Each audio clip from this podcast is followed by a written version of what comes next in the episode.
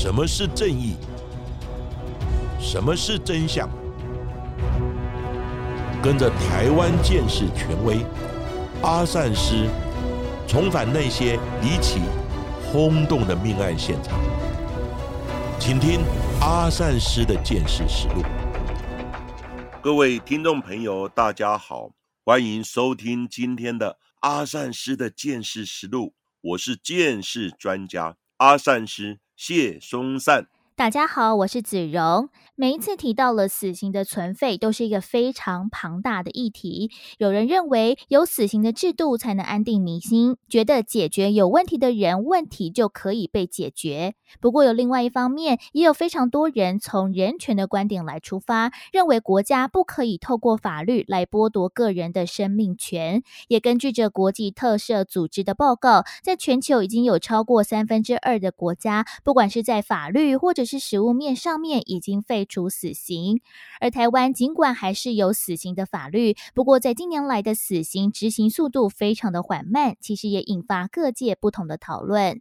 而在今天的阿善师见识实录的节目当中，来跟大家分享到的这起案件有点特殊。尽管被告先前有多次的精神科就诊的记录，甚至也领有了轻度的残障手册，不过还是因为罪行重大，还有相关的精神鉴定问题，被最高法院判处死刑定验。不过，在狱中等待死刑执行的他，却用一种非常特别的方式来结束自己的生命。他就是在民国九十九年持菜刀还有生鱼片刀砍杀亲生父亲一百一十一刀的恐怖逆子陈玉安。到底他和父亲有什么不共戴天之仇，要将父亲当街砍杀身亡？又为何有精神疾病的他，最后还是会被判处死刑呢？阿善石，是的。这起案件呢，也是一个不幸的家庭悲剧，跟我们上周呢所谈到的翁仁贤案呢有几分的类似，都是呢因为成长的历程出现了偏差，产生了偏执的想法，让他呢是宅男，一直在家里不愿意出门工作，也因此呢引发家庭间的一些冲突，使得他呢最后被父亲赶出家门。导致呢这一起悲剧的发生。那这个案子呢是发生在民国九十九年九月十三日晚间十一点半左右，在新北市新庄区的一条安静的小巷弄内，传出了非常凄厉的惨叫声。一名中年男子在这一条小巷弄里面被人持刀砍杀，最后呢满身是血的倒在地上，不幸身亡。但是没有想到，砍人的凶手竟然就是他二十八岁的大儿子陈玉安。当时呢，陈玉安的妈妈听到呢丈夫惨烈的呼救声，她就跑到公寓的阳台往下一看，没想到呢，却全程目击儿子正在砍杀丈夫的过程，让她呢几乎崩溃了。尽管她也大声的呼救。甚至于呢，紧急下楼，想要去阻止儿子呢做傻事。不过邻居见状，也都不敢上前阻止。而急着冲下楼的妈妈，也被小儿子拦住了，以免受到哥哥的杀害波及。就这样子，父亲的求救声越来越虚弱了。最后呢，他就倒在地上，一动也不动了。不过这个时候的陈玉安并没有罢手。杀红眼的他持续用菜刀不断的在父亲的身上继续的狂砍，甚至中间还休息一下喝个水，并且呢用手机打一一零报案说：“警察，我正在杀我爸爸。”一挂掉电话，居然继续的拿刀砍杀呢已经奄奄一息的父亲。短短的六分钟的时间，陈玉安就狂砍父亲。一百一十一刀，导致爸爸右颈损伤、心肺穿刺破裂、右侧气血胸及大量出血，最后呢，因为呼吸衰竭及出血性的休克而当场死亡。根据当时承办的新庄分局侦查队的小队长徐子应表示，他当刑警这么久，也侦办过多起的杀人命案。不过，这是他看过最惊悚的一个现场，因为死者的脏器外露，脖子几乎被砍断，刀刀见骨，甚至因为死者身上的刀伤太多，还特别请到了新北市警局的鉴识中心到场协助现场的鉴识。不过，杀完父亲的陈玉安还非常冷静的在现场等待远景到场，并缓缓的跟远景说：“人是我杀的，我保证不会跑，不用太在意。”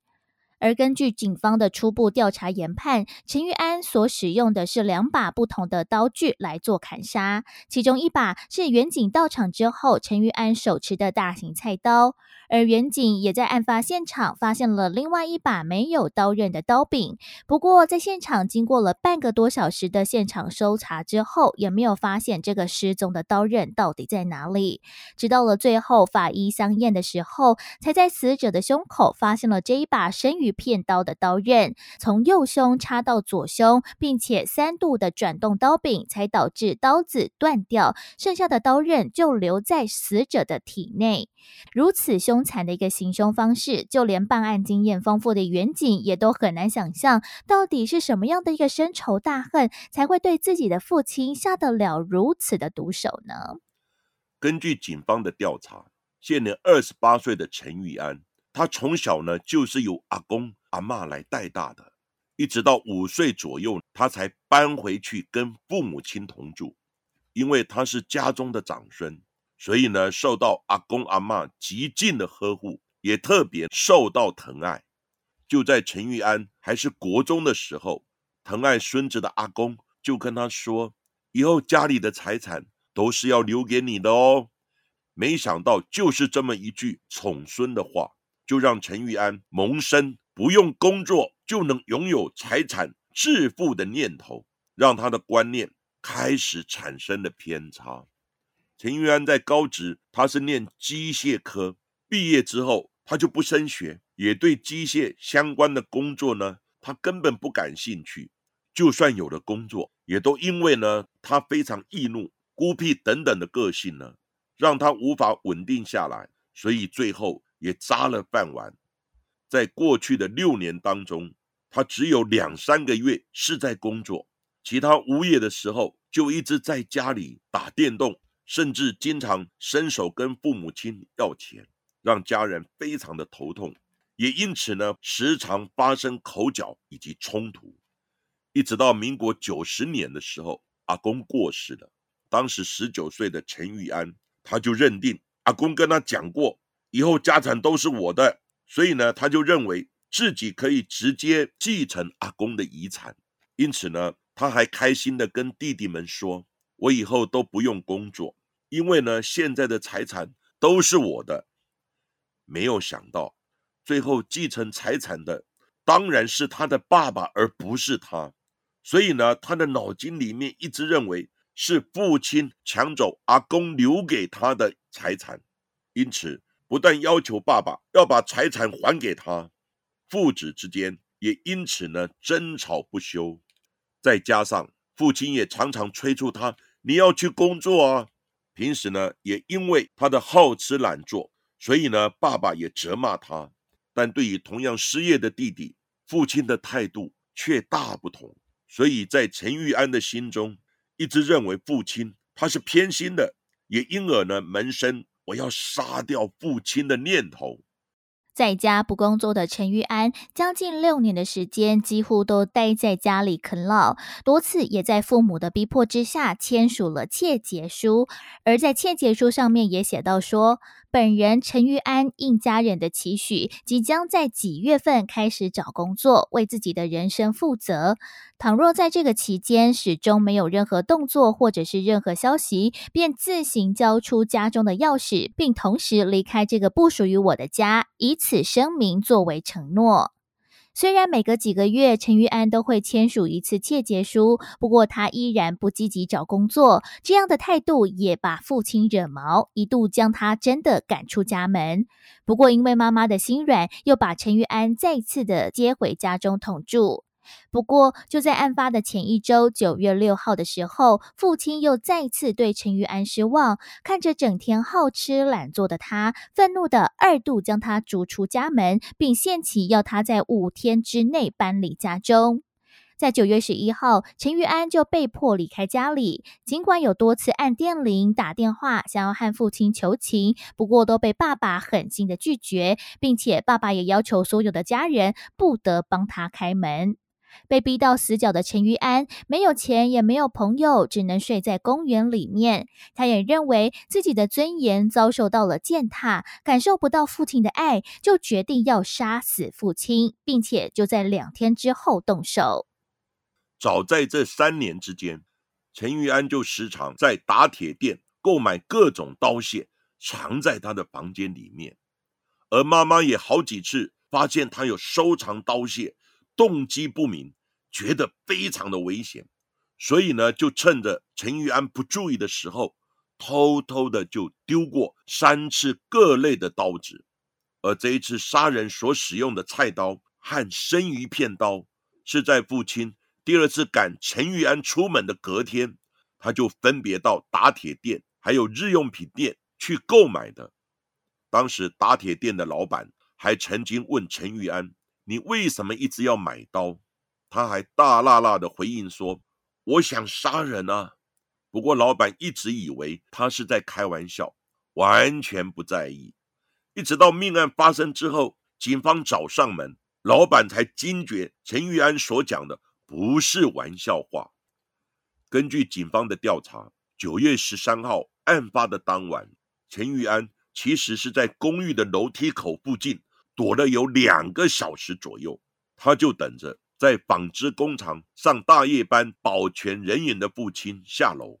就在晚上十一点半左右，爸爸准备出门上班的时候，下楼在公寓门口遇到了埋伏的陈玉安。爸爸对他痛骂：“你被我赶出去了，还有脸回来啊！”没想到陈玉安就在此时拿出浴场的生鱼片刀，朝父亲的胸口狂刺。受伤的爸爸用全身的力气死命的逃跑呼救，但最后还是因为身中一百一十一刀，脏器外露，脖子几乎被砍断了。最后因为呼吸衰竭。和出血性的休克而死亡，留下了满地的鲜血和皮开肉绽的身躯。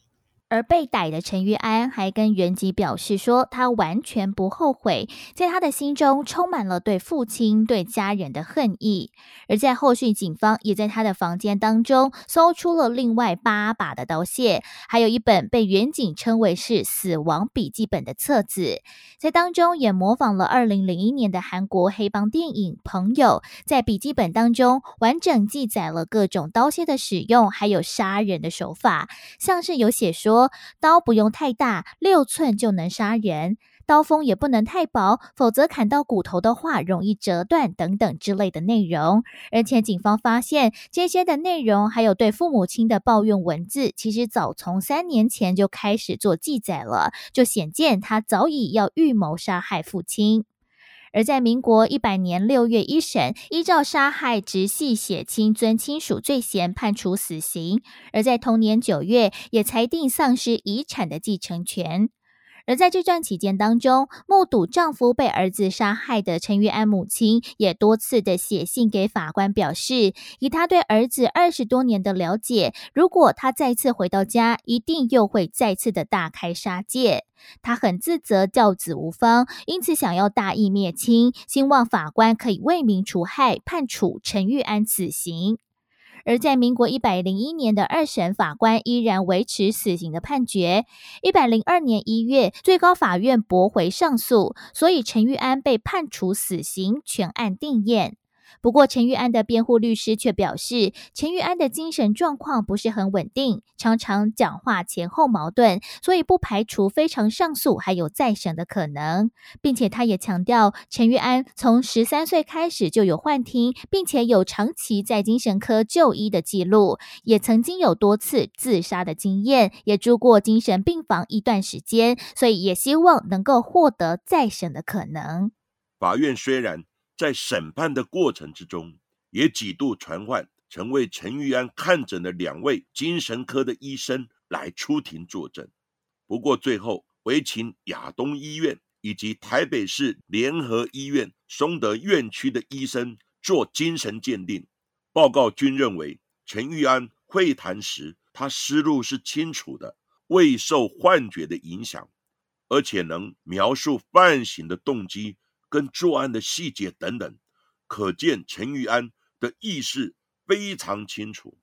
再加上陈玉安先前有短暂的担任保全的工作，所以呢，法官也认为陈玉安应该对自己与他人行为之间的违法性的认知，他应该具备充分的知识，就约束自己在合法的范畴以及工作的要求之间。也具备了充分的能力，所以呢，认定陈玉安虽然精神方面有疾病，不过呢，尚属稳定，没有辨别违法性上面的障碍，杀人是出于现实的理由，而且他还能拟定杀人计划，行为时并未受到精神疾病所影响，所以呢，法官认为他应负有完全的刑事责任能力。尽管他在二十二岁的时候曾经因为砍杀手被自杀，到了台北医院申请身心障碍手册，不过陈玉安的妈妈一直认为他是为了逃避兵役而出此下策。总之，在最高法院的死刑定验之后，陈玉安就一直被关押在台北看守所当中。根据狱方的透露，陈玉安在入狱之后，他的家人从未到狱中探视他，也从来不曾提供他金钱的援助。而在狱中也有多次生病的记录，不过家属也不愿意帮他支付医疗的费用，让他在狱中感到了无助还有失落。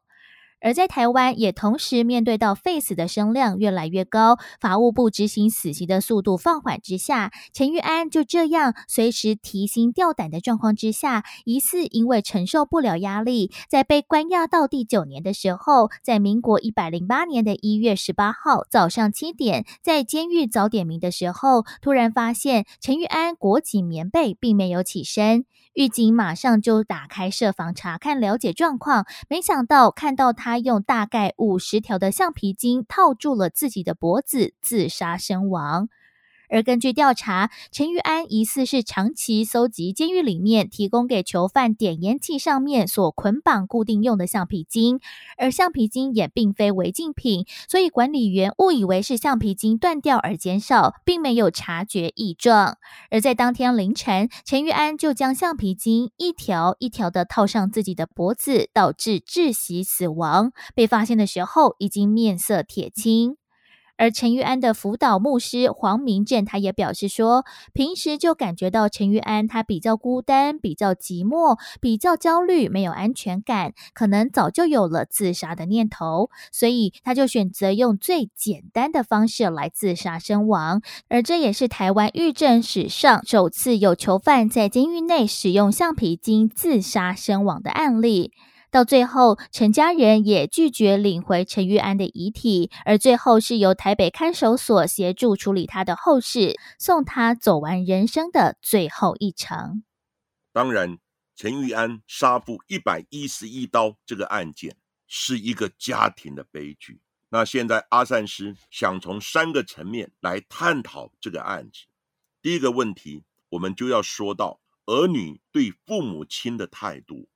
天下父母亲呐，无论你年纪多大，在父母亲的眼中，你就是他们的孩子，所以担心叨念是必然的。但是很多人就会觉得很烦，难以接受，所以呢，也常常顶嘴，然后呢，跟父母亲发生了口角，甚至于冲突。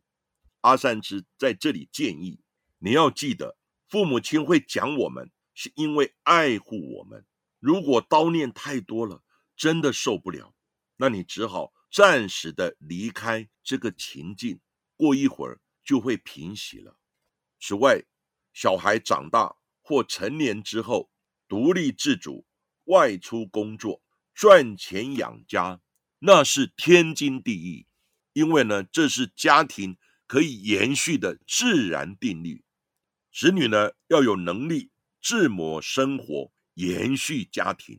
不是每天好吃懒做，就等待父母亲辛苦工作来供养你。虽然父母亲可能留有金山银山，但是你不是生产，总有坐吃山空的一天。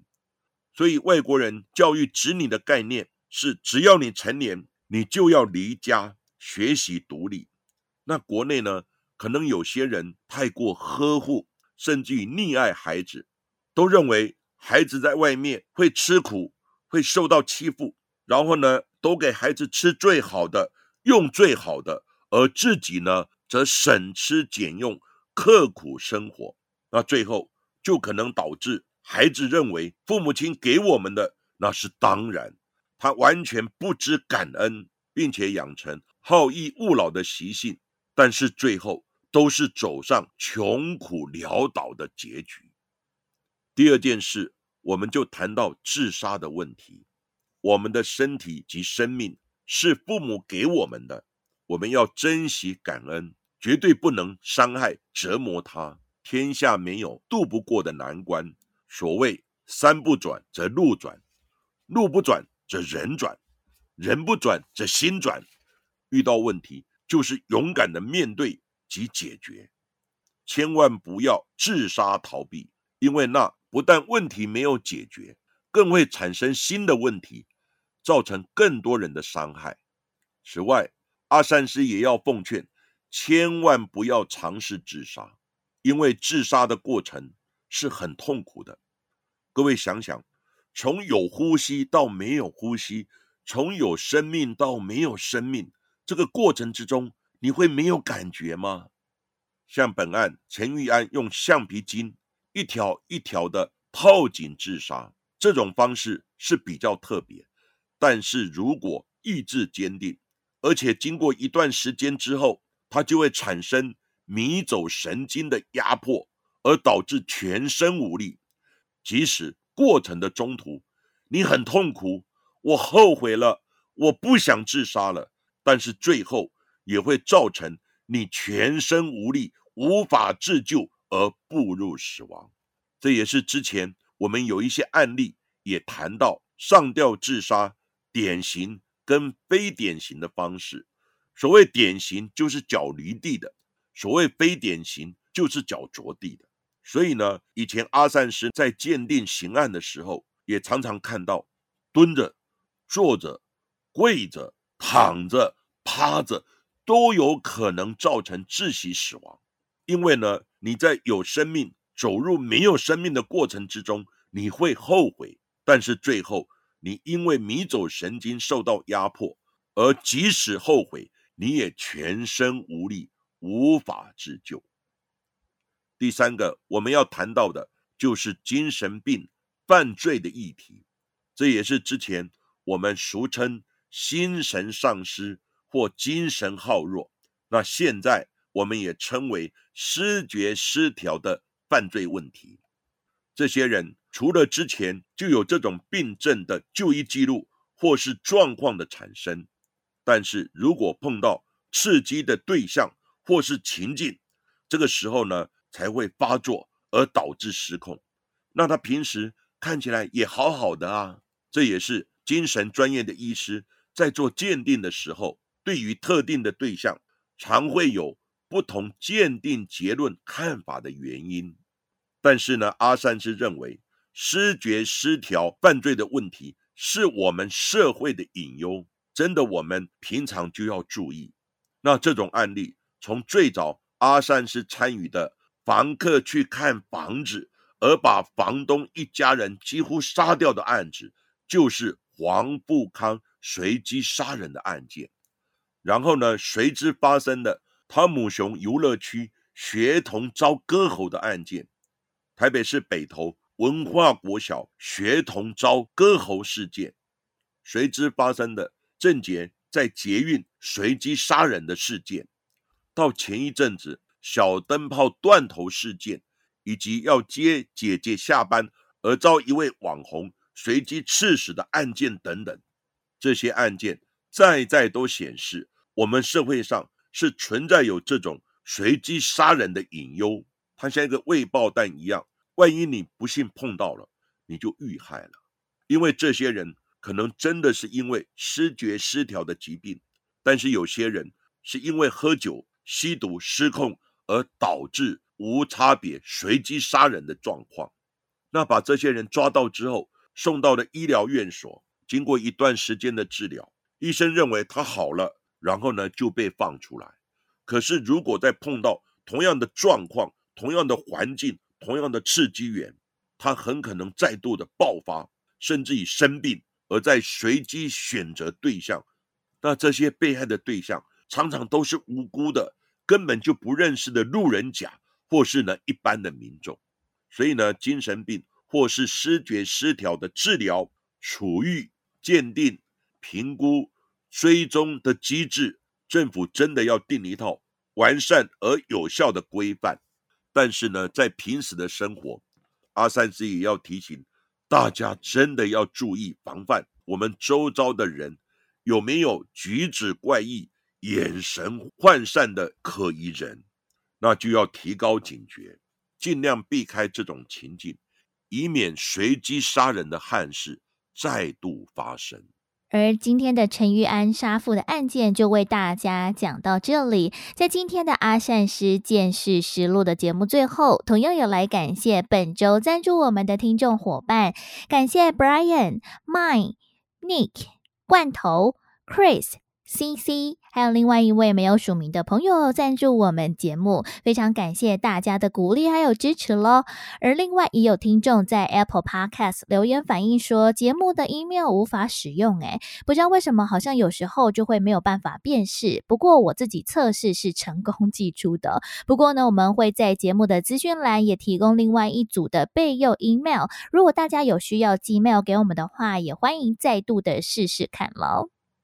阿善师跟子荣。真的要非常感谢这些赞助以及支持、鼓励我们的听众朋友，因为大家热情的赞助以及温馨的关怀，是我们制作更优质节目的动力。好，今天的节目我们就讲到这里，谢谢各位收听阿善师见识实录。如果喜欢我们节目的话，欢迎在 Sound On、Spotify、Apple Podcast 或者是 KKBox。上面来订阅我们的节目哦，并且踊跃留言给我们，要记得给我们五颗星的评价哦。同时，也欢迎大家多多利用平台来赞助我们的节目。那下一集也请大家继续的听下去。